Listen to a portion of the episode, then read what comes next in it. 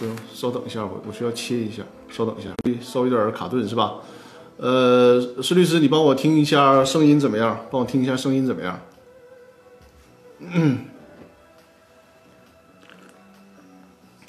欢迎大家陆续进入直播间。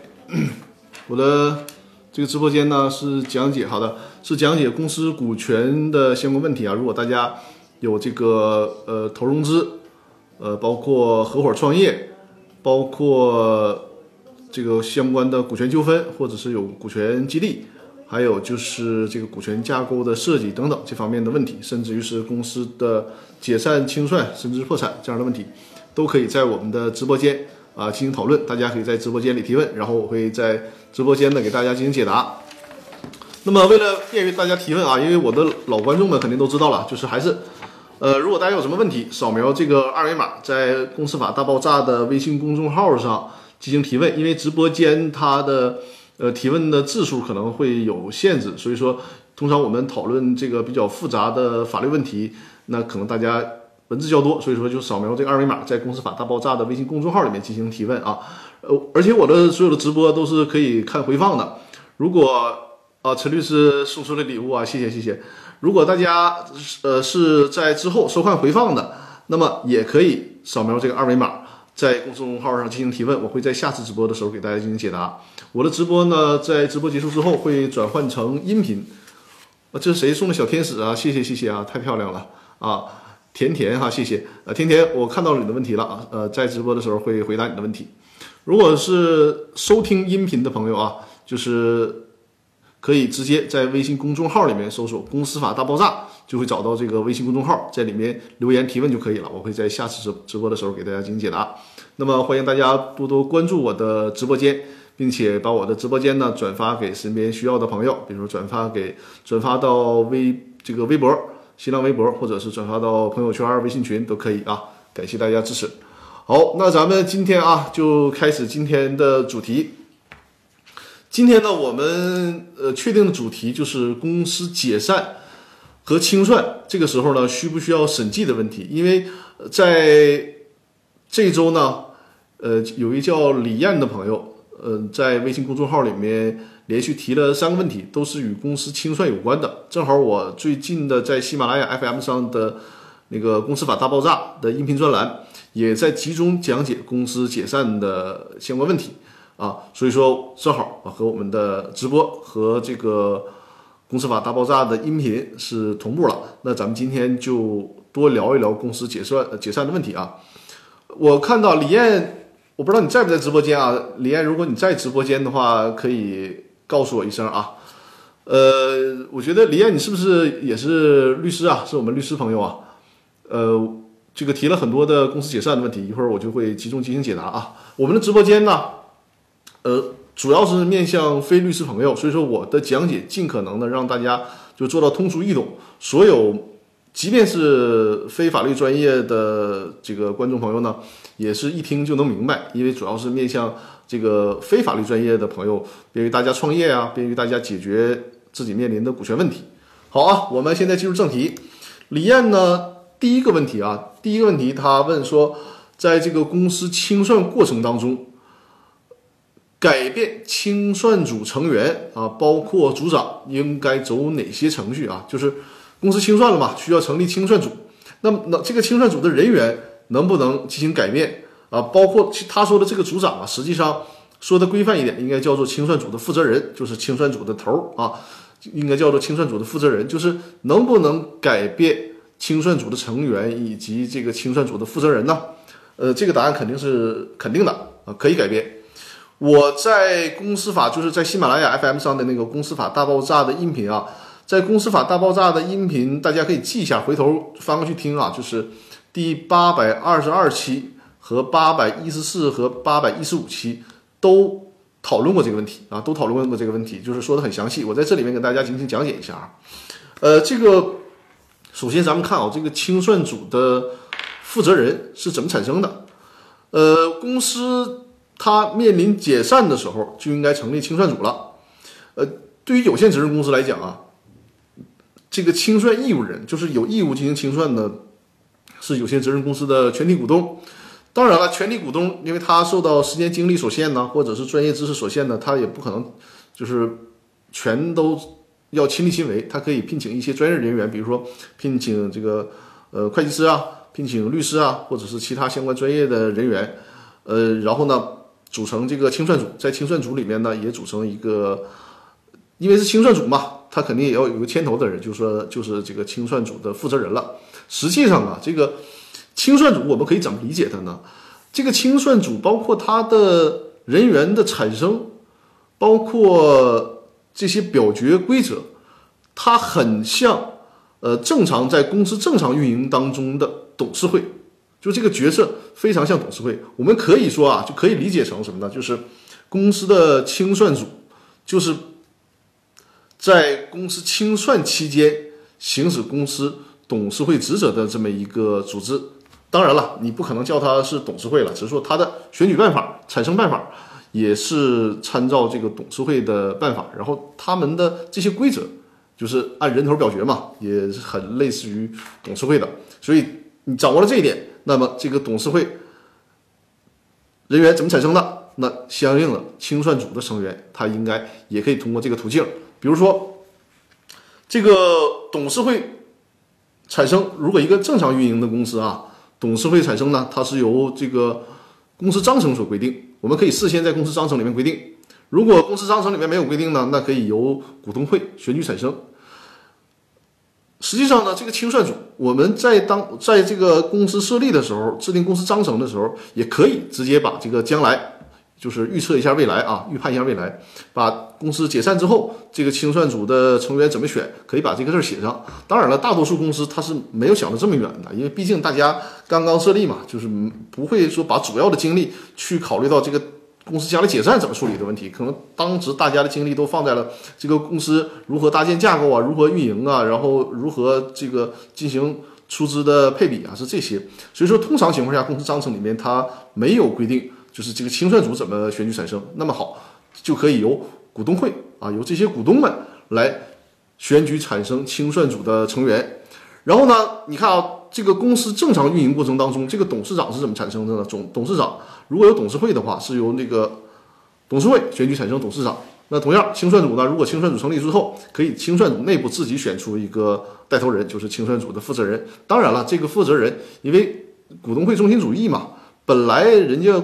有限责任公司的股东就是清算义务人，所以说这些股东们也可以由他们由股东们选举出选举出一个清算组的负责人。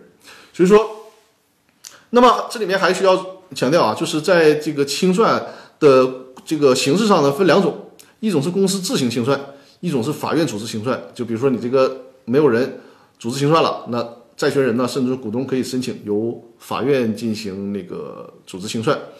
首先我们说，如果是由公司自己组织清算的，那这个负责人怎么改选？那就是刚才我提到了，清算组可以改变清算组的负责人，就是大家改选，或者是呢由股东们啊，股东们他继续沿用这个股东会的规则来改选这个清算组的负责人，都可以啊。这是公司自行清算。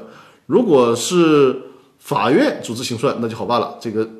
清算组成员和清算组的负责人都是由法院指定。如果发现有个别人员他不适应、不适于担任清算组成员，甚至是清算组负责人的情况下，那么法院可以撤换掉这个清算组的负责人和相关的清算组的成员。这就是这个问题的解答。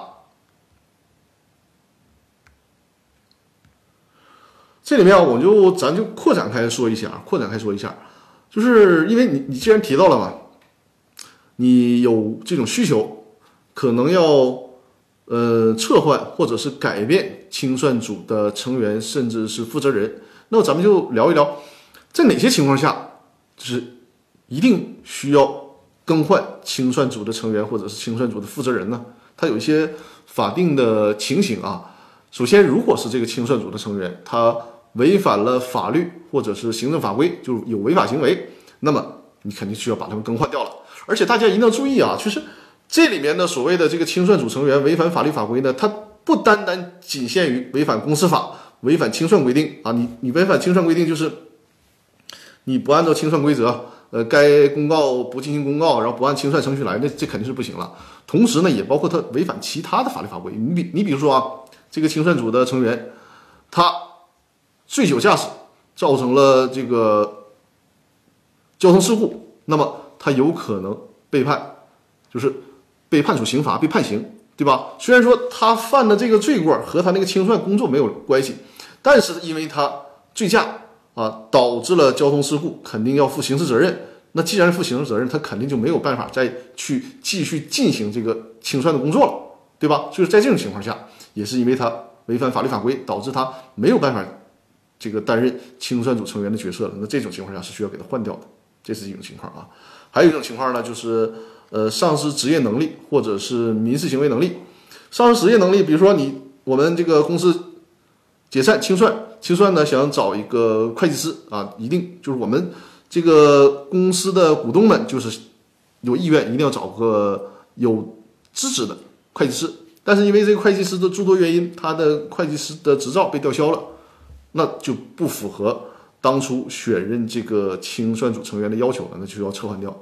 还有呢，比如说这个这个人很不幸啊，这个行为能力就是可能因为一些疾病。导致失去了民事行为能力了，那这个时候肯定也也不适宜担任清算组成员了，也是需要撤换掉的。这是第二种情形啊。呃，第三种情形呢，就是严重损害公司的利益或者是债权人利益，这其实更好理解了。你清算组成员，你就是应该做到这个客观公正，对吧？你既要维护公司的利益，同时也要维护债权人的利益，你不能中饱私囊。那你比如说，你清算组成员隔壁老王是清算组成员之一啊，然后。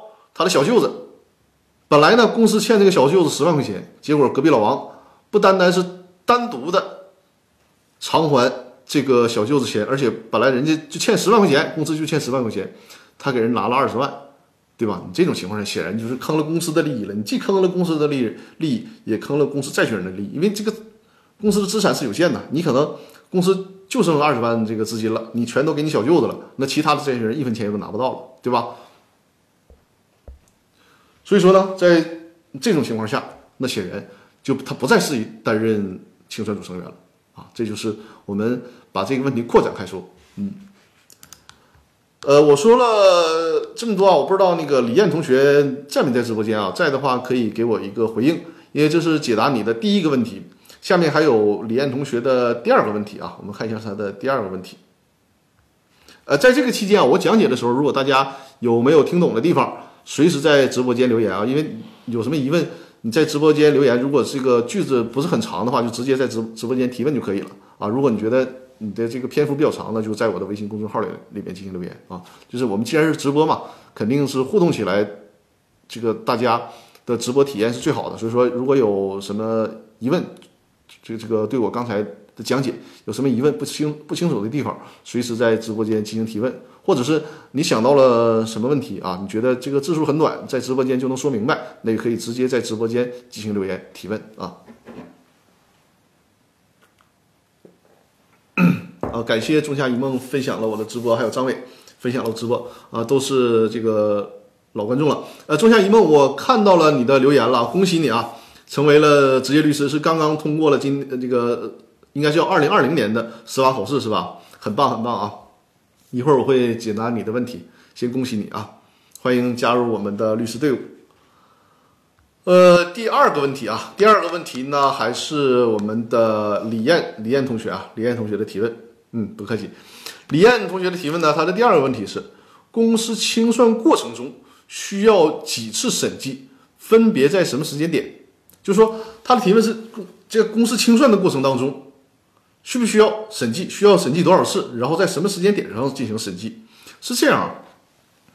从公司法以及公司法司法解释，因为公司法的司法解释围绕着清算问题，主要集中在公司法司法解释二上。呃，无论是公司法还是公司法的司法解释二，对于公司在清算过程当中要不要审计，它没有法律的强制要求。啊，这个大家听懂了吧？就是你这个能要不要审计？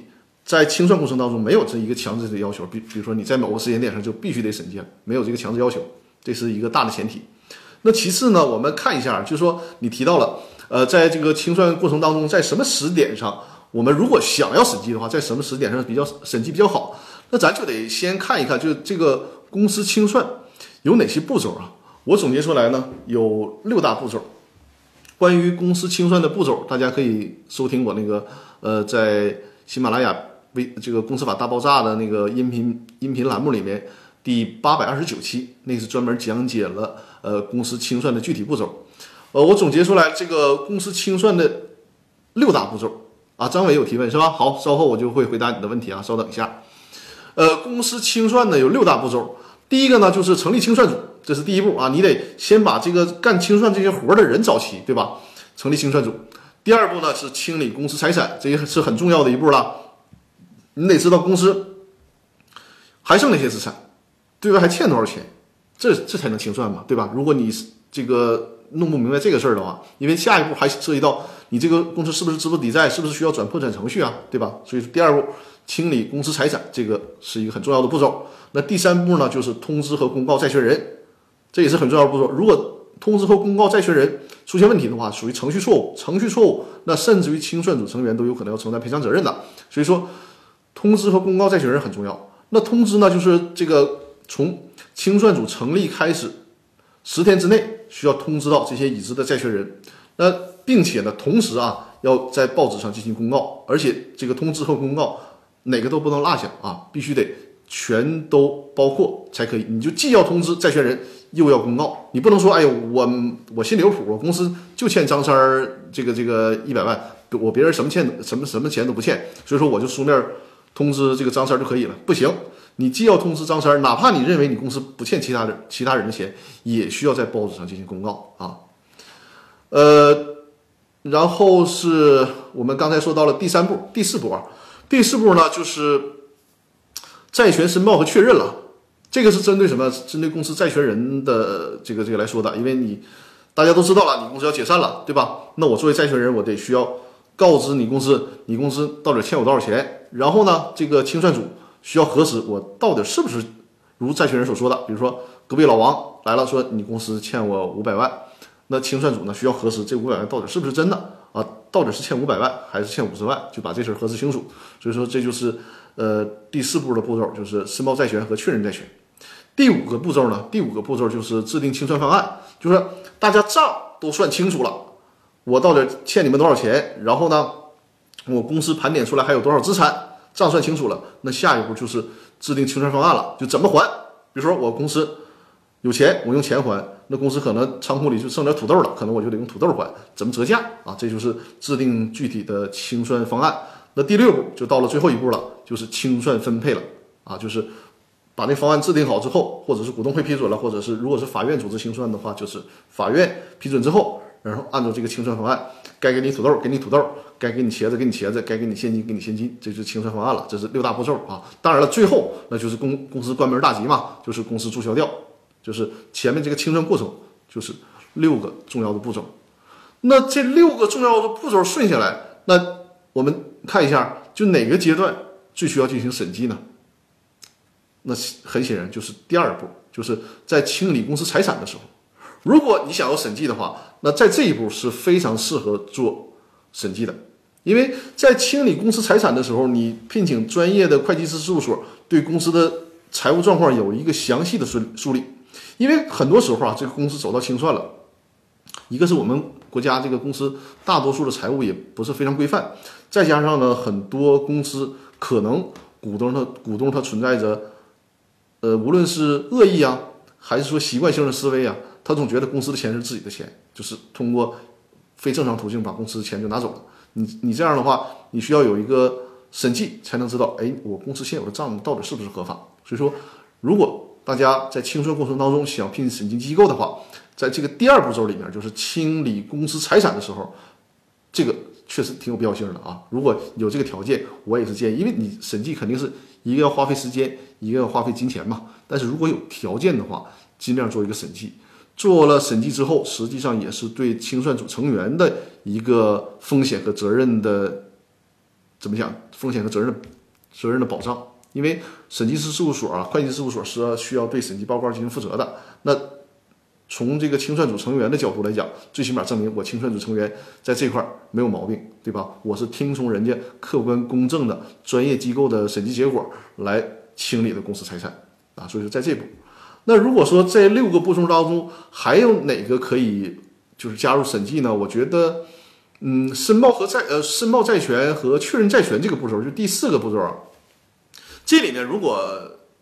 觉得条件允许，而且也有这个必要的话，也可以安排一次审计，因为我们这个之呃之前的审计可能有一些是财务上没有记载的，或者是被人家刻意隐瞒的，呃，这些债权债务状况没有充分披露出来。那在债权申报之后，在确认之前这个阶段做一次审计，看看这些我准备确认的债权到底是不是真实的。那这也可以啊，就所以说，在这个六大步骤里面，一个是清理公司财产这个阶段，我觉得有条件尽量安排一次审计。那如果是这个条件更加充分、更加充裕，那么在申报债权和确认债权这个环节也可以安排一次审计啊。这就是对呃这个李艳同学第二个问题的一个回答啊。刚才我看我们直播间里面张伟说，股东无法看到公司会计账簿，有什么办法？行使股东知情权，正好你的这个问题呢，我会在大概是第五个或或者第六个问题啊，仲夏一梦，我会呃在那个仲夏一梦的那个问题里面回答他的那个问题问题里面一并回答你这个问题啊，就是关于呃公司会计账目的问题啊。哎呀，李那个李艳呐，我讲了这么多了，我不知道你在不在直播间啊，在直播间的在直播间的话，一定要给我回应啊，因为我现在又要回答你的第三个问题了啊。李艳是连续抛出了三个问题啊，而且都是和那个公司的解散清算有关系的。李艳的第三个问题呢，他问说，只有一个公司名称，而且呢是国有全资的公司啊，他说是国有全资的公司。实际上，在从公司法的角度哈，他的表述并不是这个国有全资，而是国有独资公司。我不知道你是不是确实指的是国有独资公司啊？然后说呢，就是只有一个公司名称，而且是国有全资，没有任何其他的资料啊，就是既没有营业执照，也没有公章，也没有这个会计账簿和这个会计呃财务资料。这种情况下，这样的公司怎么注销？大家听懂那个问问题了吧？就是这个公司就一个就一个名称，呃，唯一能查到的股东就是一个国有所谓的国有全资公司嘛，就是。国有控股的这么一个这个国有出资的这么一个公司，啥材料都没有，营业执照也没有，公司章程也找不着。然后呢，呃，公司的这个呃，它应该是公章，公章找不到，没有营业执照，没有公司的公章，呃，公司的财务资料，包括财务会计账簿也都没有。问这样的公司能不能注销？首先啊，大家可能觉得，哎，我这这个公司怎么什么都没有，能存在吗？我跟你说啊，就是真的存在，包括我的一些客户吧。呃，也存在这个问题，因为现在政策上也是需要呃清理清理这些长时间不再经营的，呃，包括国有的也好，还是私营的也好，尤其在这个国有公司这方面有这种要求。那在这种情况下，能不能注销呢？咱们先看啊，呃，什么情况下符合公司解散的条件？就是呃，经营期限届满，或者是其他的解散事由出现，或者是股东会股东大会决议解散。还有就是公司合并分立需要解散的，再有就是营业执照吊销、责令关闭或者被撤销，再有呢就是所谓的呃经营管理陷这个陷入僵局，这种情况下是需要解散的。那么既然涉及到解散，就需要清算，清算的最终结果就是导致这个公司被注销掉。那像他这种情况，咱就分析啊，首先他我们假设就理解为。嗯，他写错了，他就说这是一个国有独资。那如果国有独资想注销的话，他的因为相当于是这个国资单位是唯一股东嘛，就是想做出一个公司解散的决议，应该是不不困难。但是可能因为很多历史遗留问题啊，就导致实际上股东手里面也没有公司的营业执照，甚至公司的公章。实际上这些呢，我觉得倒好办，营业执照你可以补一个，公章也可以补，对吧？因为你。只有一个股东嘛，这些事儿都好办。最难办的是什么呢？是你没有会计账簿，没有财务资料，这个事儿是非常难办的。就是你没有公章，没有执照，因为你这个没有公章，没有执照，在什么时候比较麻烦呢？你公司好几个股东，大家对于这个意见还不一致，你说要解散，人家不想解散，这种情况下，你没有公司、没有公章、没有执照，你还是这个股权达不到三分之二，这个是比较麻烦的。你就一个股东，那你这个执照啊、公章啊，这个是有补办的机会的，所以这个不成问题。但问题是，你这个连账簿、账簿啊，这这个会计资料都没有了，你这个时候想解散，就会存在非常这个很严重的风险。我们先假设啊，就是，呃，如果我们先给给这个问题扩展开嘛，如果这个公司不单单是有一个股东，它有好几个股东，有好几个股东呢，而且这个公司比如说已经被吊销了营业执照了，然后那个大股东他就是不想解散、不想清算，就拖着不动，那这个情况怎么办呢？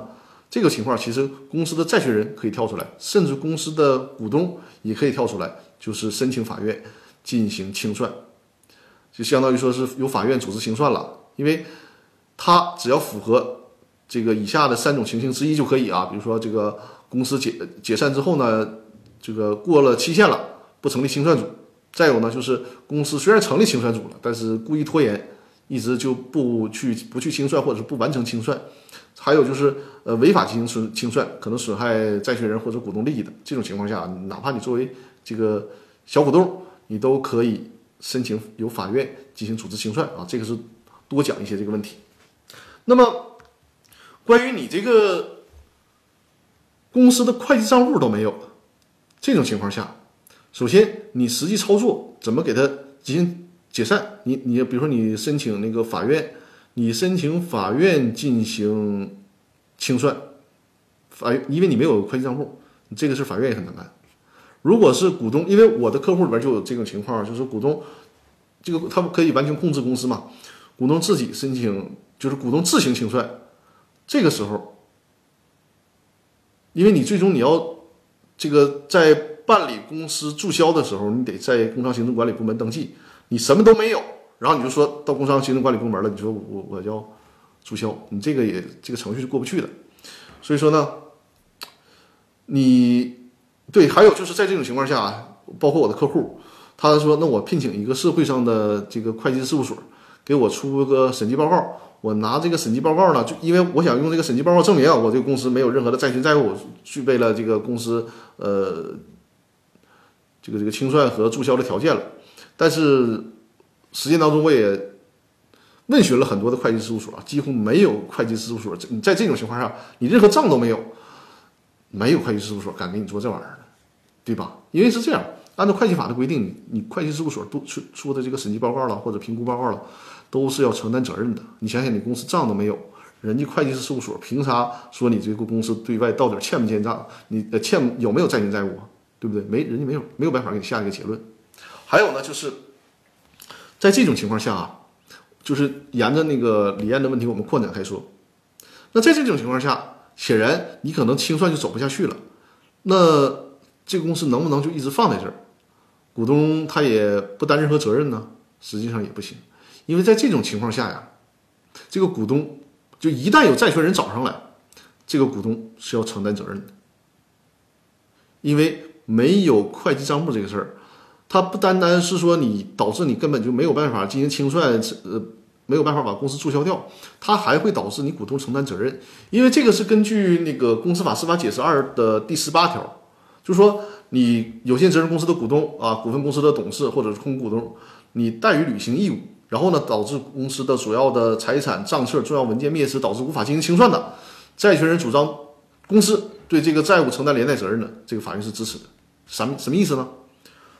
举个例子，就我们看，现就是我们现在说的这个情况，这个公司没有任何的财务账册，突然跳出一个债权人说呢，你这个公司嗯欠我一百万啊，欠我一百万，你这个公司呢？你清算吧，清算完了之后，我可以申报债权。呃，你你公司该还我钱还我钱，但是你就会发现，他什么都没有，账也没有啊，账册也没有，那就没法进行清算。好，你这种情况既然没法进行清算，人家债权人就有权直接要求你股东对这一百万承担连带的清偿责任。为什么呢？因为你这个事儿，你导致我这个债权没有办法申报了。也没有办法核实你公司到底有多少资产还我？因为如果在这种情况下，你有这个财务的这些重财务资料，你有这些财务资资料，你可以证明出来，我这公司我股东实缴了出资了，我这股东呢账面上可能哪怕就剩一块钱了，那好，你债权人，你即便说我公司欠你一百万，那我只能是用这一块钱来还你，再多了我没有，股东也不需要承担责任了，这就是股东的有限责任嘛，对吧？但是当你公司你连公司资产有多少你都没有办法去证明，公司账都没有的情况下，对不起，你就需要对这一百万甚至更多的这个债务，这股东承担连带责任，这就是很大的麻烦。所以说，李二，你提的这个问题啊，不单单是说你这种情况下，你这个公司很难去办理清算和注销，而且这样的股东他要一直背负着这样的责任，就是这个风险是持续的。因此说，我们，呃，包括我们的企业主啊、投资者，设立公司、运营公司的时候，这个账一定要看住，是绝对绝对重要的东西啊！你公司如果连账都丢了，这个股东就很麻烦了。你你所谓什么承担有限责任呐？这个这个出资义务是以出资额为限呐，这都不好使了啊！这个大家一定要听明白。好啊，这是李艳的提问啊。那么我们把李艳的这个三个问题啊都回答完了，呃，好，我如果大家有没有懂的地方，直接在直播间或者是在我的微信公众平台进行提问啊，再展再一次展示一下二维码。如果大家在听的时候觉得哎还有还有呃比较复杂的问题想要提问，那就在这个微信公众号上留言进行提问就可以了，没有任何字数限制啊，有啥复杂的问题都可以在这个微信公众号上说。啊，如果说你这个问题就一两句，就像张伟的留言一样啊，就是一两句，那咱就也可以直接在直播间进行留言啊。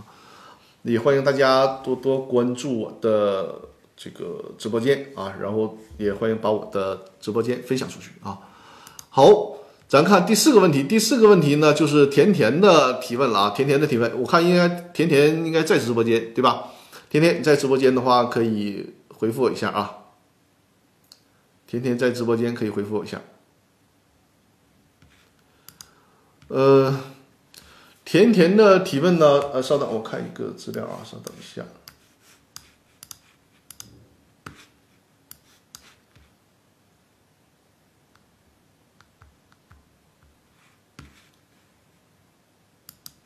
嗯，甜甜的问题。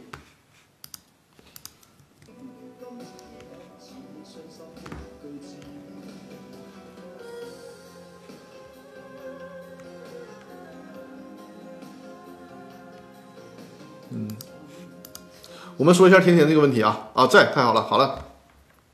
呃，甜甜的提问说：“张律师好，呃，问题是这样的，股呃他的一个朋友，呃占股呢是百分之九十，而且还是代持的股权。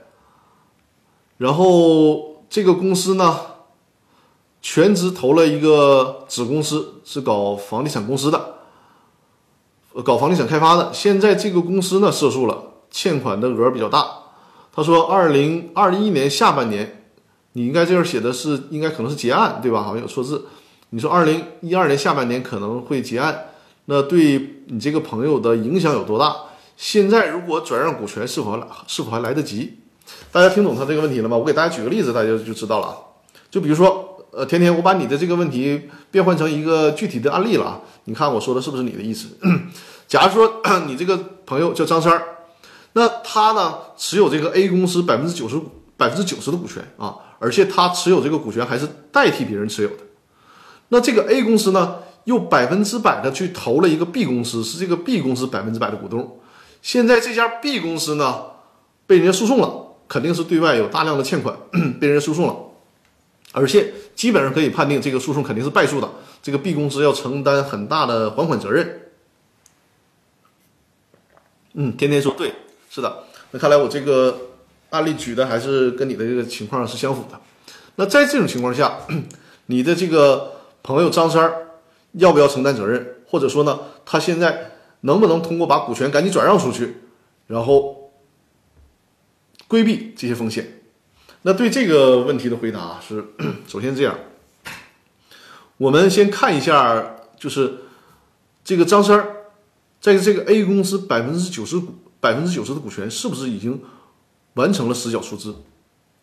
如果他已经完成了实缴出资，那这个问题我们就不用往下讨论了，那肯定跟他就没有关系了，对吧？首先看他有没有完成实缴出资。哦，呃，甜甜说没有，那既然没有的话，我们还要看他的这个出资期限、认缴出资期限有没有到。如果他这个认缴出资期限没有到，那这个事儿还有缓儿，还有缓儿啊。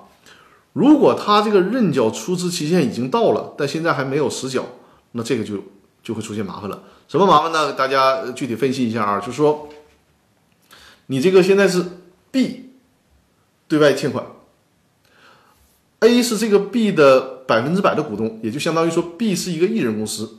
那按照现在公司法的规定，在这个通常默认的情况下，B 公司欠债了，人家债权人有权直接找到 A，要求这个 A 公司承担还款责任。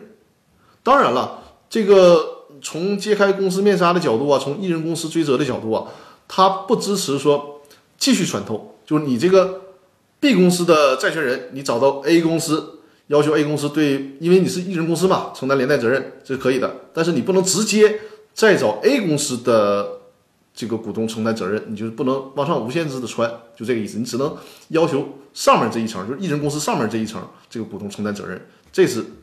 没有问题的，但问题是什么呢？如果人家起诉了，连着 A 和 B 都起诉了，那么人家因为你 A 是承担连带责任嘛，对不对？那就说明这个债权人他也是 A 公司的债权人，相当于说 A 公司对外也欠钱。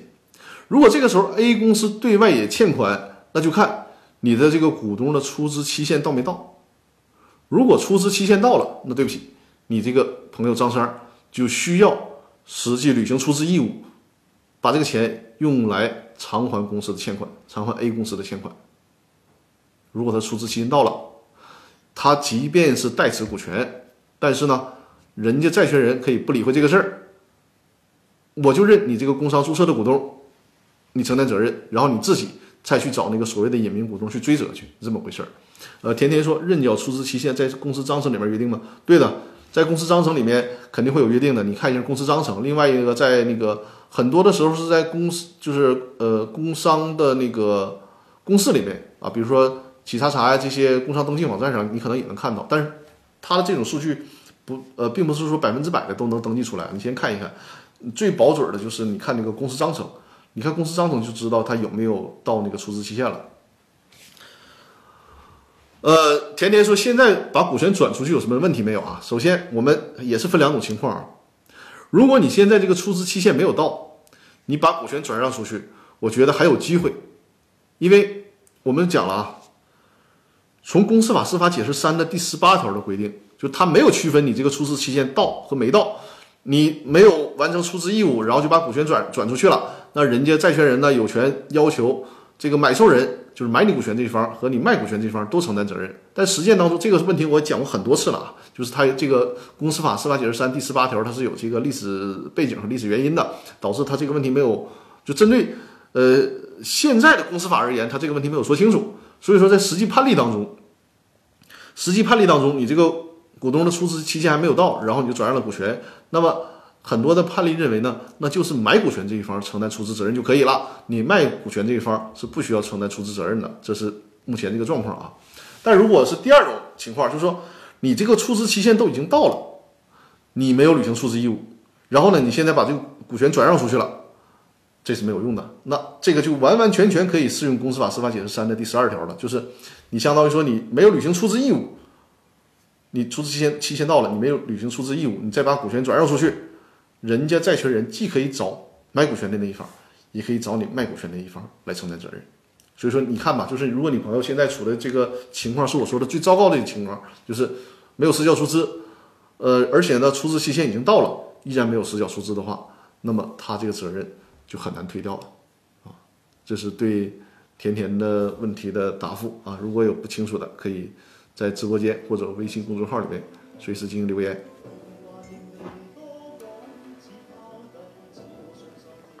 嗯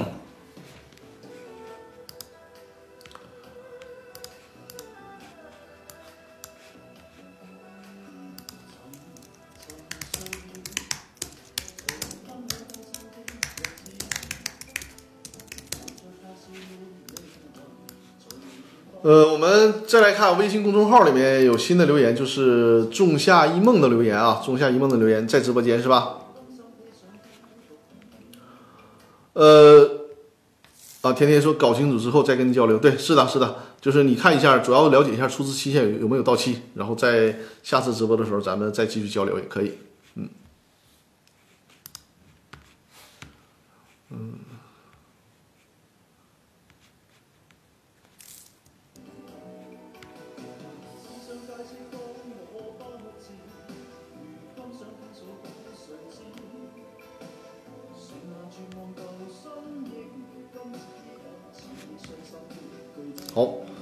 咱们看那个仲夏一梦的提问啊，说张律师好，首先得解释一下，最近我消失了，是因为我幸运的成为了一名实习律师。所以说，仲夏一梦，我看到你这个留言了，非常恭喜你加入了律师队伍，而且呃，律师司法考试也是很很很难的一个考试，就应该说是目前国内最难考的考试了，肯定是也是嗯付出了很大的辛苦，然后才通过了这个考试，非常恭喜你啊！呃，说经常加班，看来你这个进入了实习状态，就已经进入了律师的这种繁忙的状态了啊，非常好。呃，他说，呃，那个仲夏一梦说，包括周末也加班，看来你的这个老师对你的要求还是很严格的哈，挺好，挺好。这个在实习阶段就能接触到大量的案子，进行很多的锻炼，对你的职业发展是非常有好处的。呃，说有空我就会关注咱们的节目，谢谢你啊。好，他现在正式的说仲夏一梦的问题了啊，他是在实务当中，应该是你在这个办理案件当中实际碰到的问题，对吧？他说呢，公司小股东张三儿，二零一二年入股 A 公司，占呢占股是百分之十三，是公司的第三大股东，而这个公司呢一共有四个股东，其余那三个股东合起来这个持股超过了百分之七十啊，而且这三个人呢还合起伙来长期的控制着公司。七八年都没有通知张三参加股东会，就是从来没通知参加股东会。但是啊，这个仲夏一梦，你需要搞清楚，他这七八年以来，他是说他们自己压根儿也没开过股东会，还说他们三个人自己关起门来开股东会，故意不通知你的这个朋这个客户张三啊，你这个情况你了解一下。然后呢，说这个张三这个股东呢。曾经主动行使过知情权，就肯定是对公司要求说我要看公司的账，人家公司呢都没搭理他，拒绝了，对吧？现在呢，张三不想干了，想退股，然后人家控股股东不呃拒绝回购股权，所以人家这个控股股东说呢，说你可以转让股权，但是那个股权的转让价格是零，就说相当于说你得白给，白给人家股权才行啊。你说这个张三都不清楚他们有没有开股东会，对吧？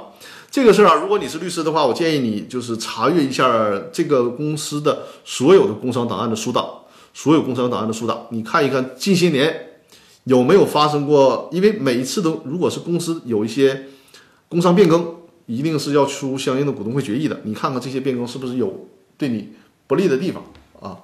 因为每一次变更，它需要给那个工商行政管理部门出具那个股东会决议。他说呢，现在这个股东想退出，人家大股东说你要退出，要不然别退出，要退出呢就得把这个股权相当于说白给，白给这个大股东，这确实挺欺负人了哈。呃，目前想问有什么办法退股？呃，正常情况下需要符合公司法的七第七十四条。呃，对啊，公司法的第四七十四条就是公司那个回购股权的情况嘛。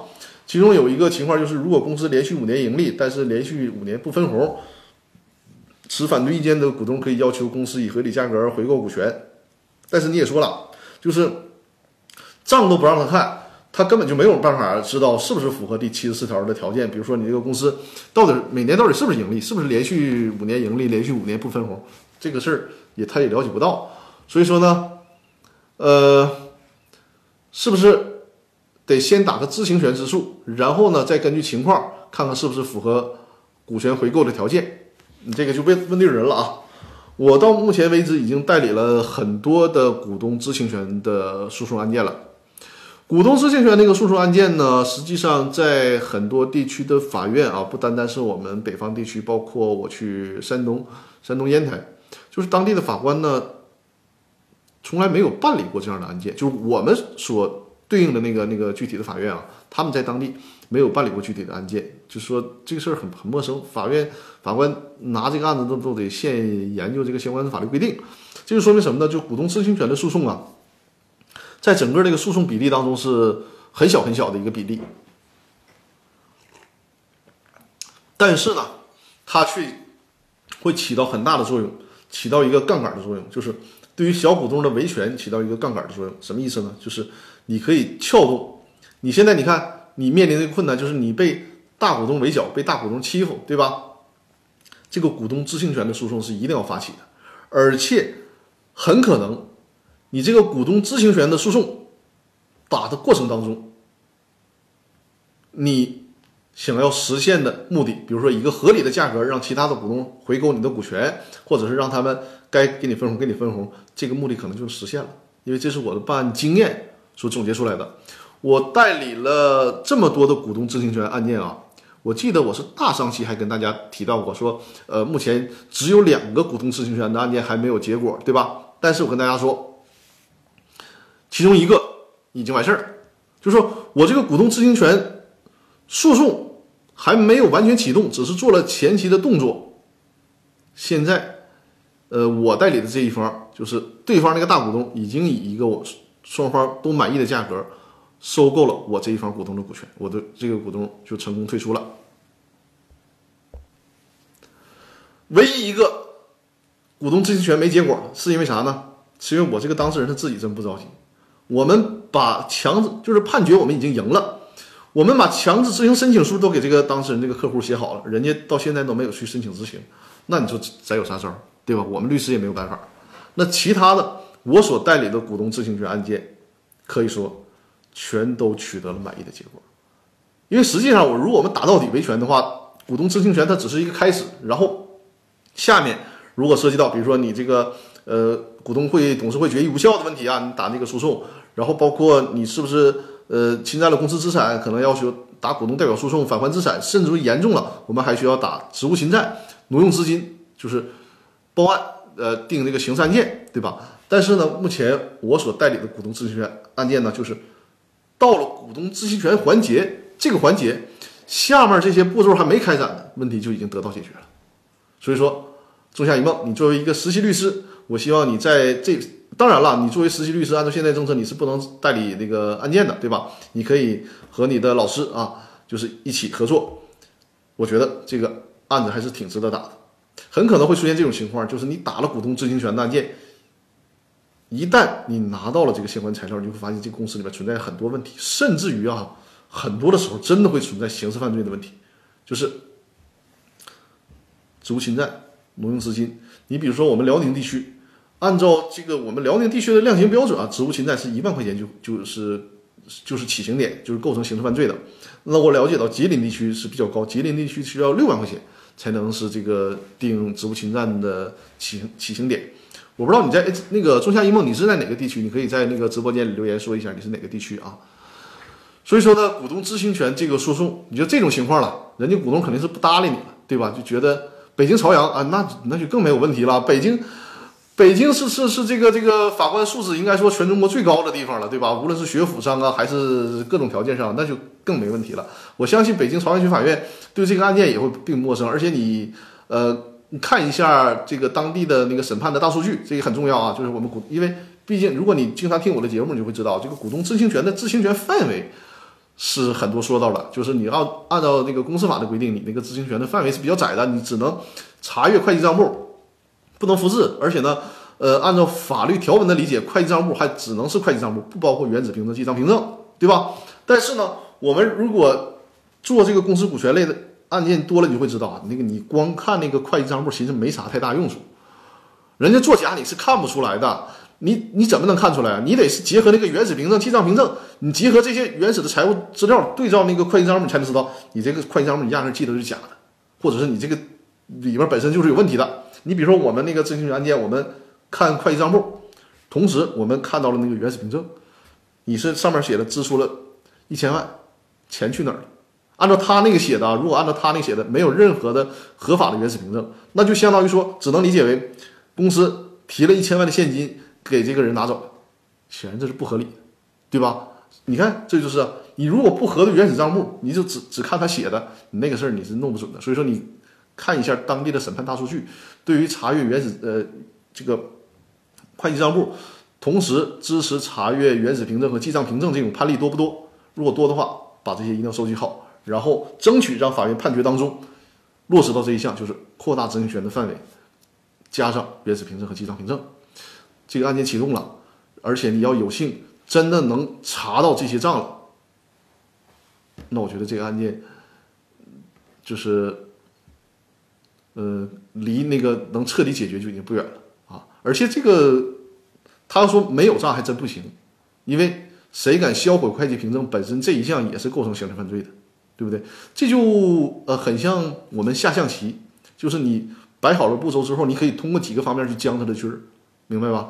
所以说呢，这个事儿好好弄一弄啊，好好弄一弄。我觉得这个小股东的权益，尤其是什么啊？就是我们呃，正好我这个问题啊，就是连带着我们之前的那位朋友，就是这个张伟，连带的这个张伟的问题，我们我就一起回答了。就是张伟说，股东无法看到公司的会计账户，有什么办法？行使股东知情权诉讼，要求法院判决啊，判决。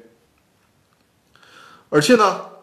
你在这个过程当中，如果发现呃公司的财务出现问题，那么甚至于说是可以考虑向公安机关报案的，呃，职务侵占呐、这个挪用资金呐、这些都是可以的啊。所以说，呃，行使股东知情权这一块儿是一个虽然是从审判数据上角度，它是一个比较冷门的一个案由。但实际上，它对于解决股东之间的纠纷啊，尤其是维护小股东的权益，是非常有作用的，非常有作用的啊。这是股东知情权这一块儿。我再看一下，呃，仲夏一梦啊，这就是我对你的问题的一个回答啊。有什么问题可以，因为我们直播应该还有七分钟的时间啊，咱就在有什么问题在直播间里随时互动一下。然后大家继续展示一下二维码啊，呃。现在想到什么问题？因为还有七分钟结束嘛，可以直接在微信公众平台里面进行留言提问啊。如果是这个今天的时间满了之后，依然可以在微信公众号里提问，我会在下期直播的时候进行解答。因为现在的那个留言提问是很多的，那很可能会出现就是我必须我只能按照那个提问的先后顺序给大家解答。如果在这个直播的一个小时时间之内没有解答完毕，那可能就得轮候轮到下次直播的时候进行解答了。呃，年年有余啊！我看到年年有余的问题是张律师，举报股东侵占必须是其他股东报案吗？不是股东能报案吗？不是股东，他是这样啊，按照我们国家的这个刑事，因为我不是刑法律师啊，我们团队专门有那个刑法专刑法专业的律师做的非常好。首先啊，按照我们国家就是涉及到刑事犯罪这一块儿，谁都可以报案，谁都可以报案。啊，因为你报案是给公安机关提供线索，然后公安机关去进行侦查，但实践当中呢，会面临这样问题啊，就是，呃，这个这个职务侵占呢、挪用资金呢，存在着立案难的问题，就是刑事报案立案难的问题。这个因为直播平台嘛，咱就不去做过多的讲述了啊，否则会不太好。就是我只给大家点到为止，就是说这个立案会有困难，但是我相信啊，如果是在呃，北北上广深这些大城市可能会更规更加规范一些啊，更加规范一些。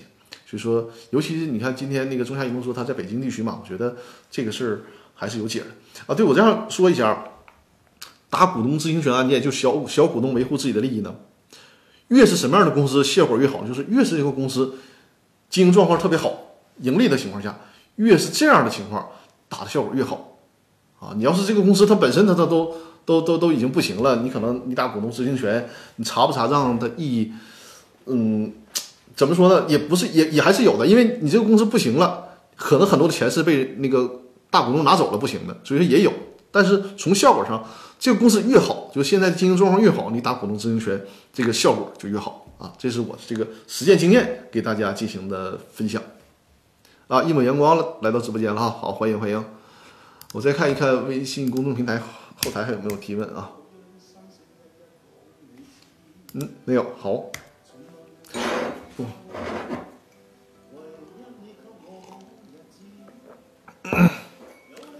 哎呀，陪大家听会儿歌。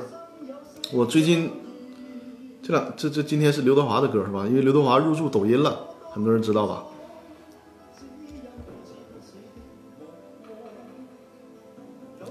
呃，张伟说内部股东股权转让，法人不同意怎么办？呃，我在公司法大爆炸微信群里面经常跟大家说啊，就是一种怎么讲呃职业习惯和职业强迫症，就是我们一定要养成习惯。我们到底说法人还是法定代表人？通常可能大家所说的法人应该是法定代表人，对吧？说内部股东转让股权转让，股东内部转让啊，我们是指有限责任公司来来讲啊。有限责任公司呢，股权这个股东转让股权还受到一个优先购买权的限制。它这个它这个优先购买权呢，指的是对外转让。如果是股东内部转让，它没有任何限制，你随便转。所以说这个所谓法定代表人不同意，没啥用，没什么用啊。如果因为这个现在有个特别烦人的事儿什么呢，就是各地工商行政管理部门啊，哎呀，就是这个怎么讲？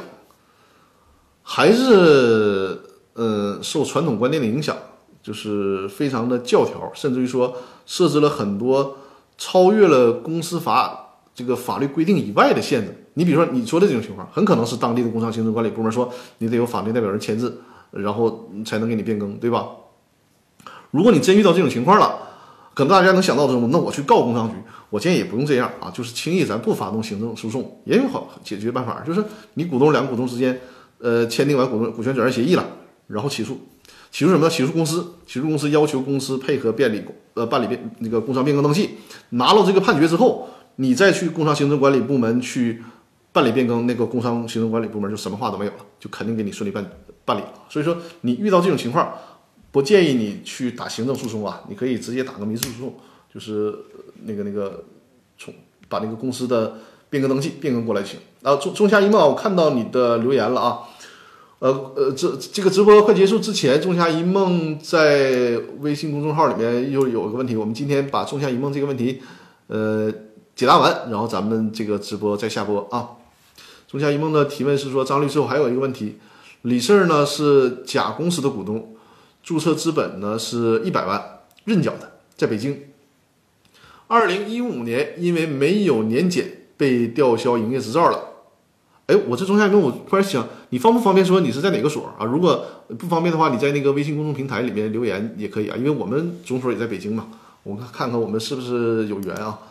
呃，他说呢，李四是甲公司的股东，注册资本是一百万，认缴的，在北京。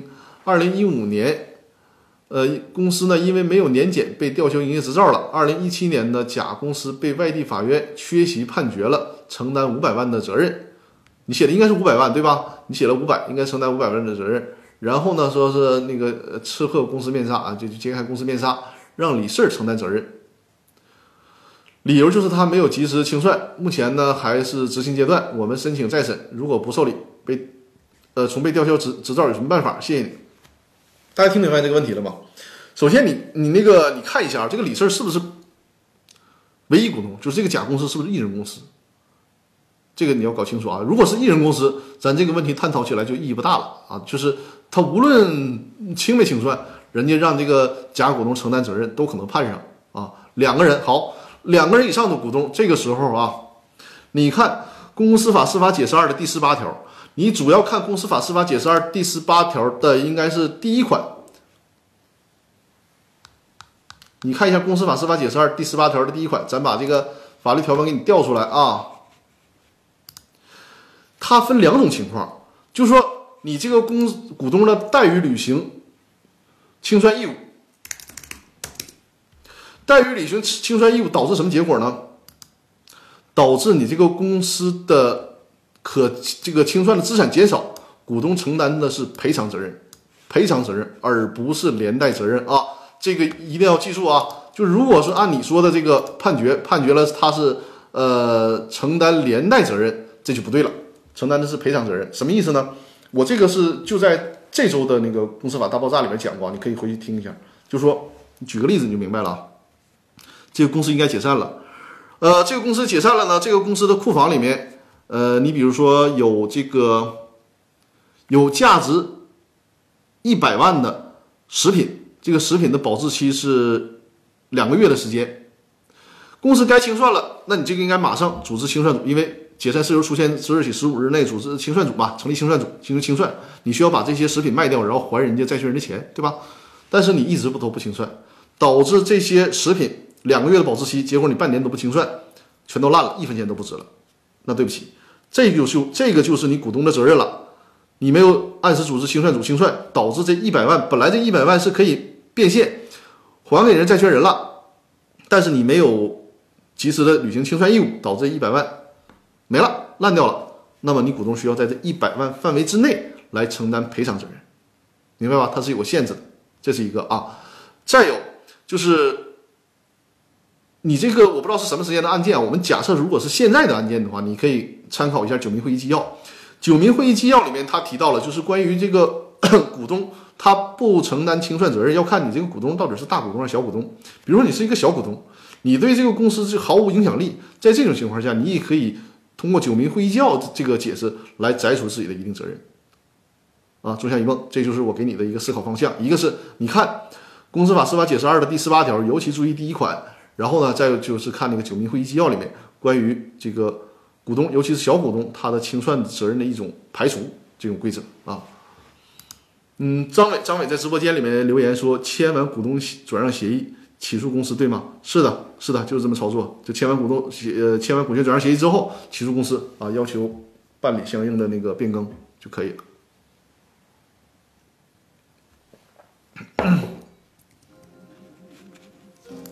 呃，仲夏一梦，回头你你可以或者在直播间，或者是呃那个那个。私信我，告诉我一下你在哪个所啊？有呃，我们疫情过后如果去北京的话，应该看看有没有机会我们聚一聚。好好好，好，那咱今天的直播呢啊，已经超时了是吧？还是这个内容满满的，想跟大家呃闲聊几句都没有时间。那咱们我看一下，呃，下一次的直播是几号啊？七号。嗯，春节之前好，我们七号应该是还可以正常直播啊，正常直播。然后春节期间呢，咱就可以休息休息了。春节我再考虑啊，感谢甜甜送出的礼物啊。春节我在考虑是休多长时间，是不是说这个正月十五之前都休一休？呃，回头我看一看，我会在那个微信公众号里面通知大家，就是呃，微信公众号很重要啊，就是这个微信公众号它也也有很多的功能性啊。呃，比如说你在微信公众号里面回复“目录”两个字啊啊，感谢陈律师送出的礼物啊，谢谢谢谢。你在微信公众号里面回复“目录”两个字，就会看到《公司法大爆炸》这个音频的所有的往期的目录，你就有你就是按目录来找你所需求的这个具体讲解内容就可以了。呃，如果回复“入群”两个字，就可以查看那个如何加入到《公司法大爆炸》的微信群啊。托克维尔，托克维尔，你是才来吗？还是说一直在直播间默默的看着呀？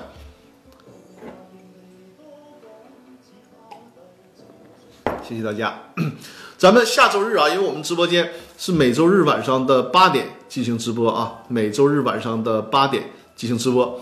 下周日是七号，二月七号的晚上八点，咱们都是正常直播啊。然后春节假期呃期间呢，我们休息休息，大家也都那个好好休息休息，呃，好好放松一下。我现在是特别盼着春节的假期呢，能好好特别坦荡的休息休息，看看闲书，嗯。好吧，我们我看还有刚进入直播间的朋友是吧？我们的直播间呢是讲解公司股权的问题啊。如果大家有创业方面的问题啊，有这个股东纠纷，或者是有这个股权激励方面的问题、股权架构的设计，呃，还有公司的解散呐、清算呐，甚至破产啊，都可以在直播间进行提问。当然了，如果你在实际业务当中啊，就是在实践当中有这方面业务需要这个我这方面我的团队提供法律服务的话，也可以联系我啊。具体的联系方式就是在这个。微信公众平台，那个私信我，或者在直播间，呃，就是我的这个直播软件里边，一直播软件里面给我发私信都可以啊。如果是有这种业务合作，或者需要我这边提供相关的公司股权方面的专业法律服务的话，都可以跟我联进行联系，私信我啊。哦，我看今天快下播的时候，还有这个热度还是挺高的，这真是不错，感谢各位的捧场和支持啊。行呗，那咱今天的直播就到这儿啊。再次嘱咐一下大家啊，就是。在我这个直播结束之后，你要要想到了任何问题，没关系，都可以随时随时随地啊，在这个微信公众号里面，《公司法大爆炸》的微信公众号里面进行提问啊，包括收看回放的朋友啊，包括收看回放的朋友，也都可以直接在微信公众号里面进行留言提问。还有，如果是收听收听那个回放的朋友呢，就是在微信公众平台里面搜索“公司法大爆炸”。直接在上面进行提问，我会在下次直播的时候进行解答。而且大家提问呢要赶早提问，因为现在都是按照留言的顺序进行解答。如果这一直播一个小时解答不完，那只能安排在下次解答了。感谢陈陈律师啊，这这这次直播送了不少的礼物，谢谢大家，感谢大家。那我们这次直播呢，基本就到这里了啊。欢迎大家关注我的我左上方那个头像，关注我的这个直播间，同时呢把我的直播。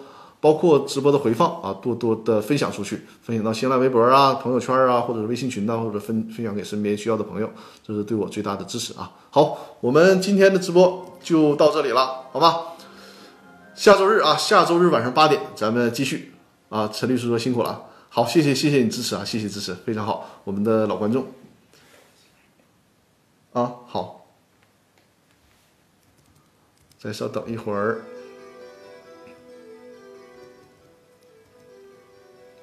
我们再有一分钟的时间就下播啊！我再看一下那个后台。嗯。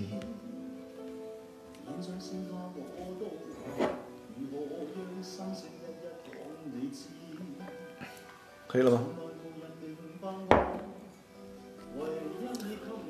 啊，托黑本说一起走过的日子，对。嗯，晚安晚安。这老歌还是比较味道的，是吧？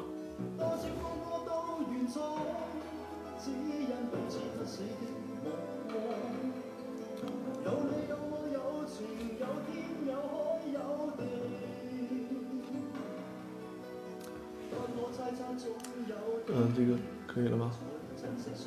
好，我们。今天就到这儿了啊！下周日晚上的八点，就是二月七号的晚上八点，我们继续直播啊！好了，我们下周日再见。大家想到什么问题，随时在微信公众号里面进行留言提问。好，感谢各位新老观众，我们下。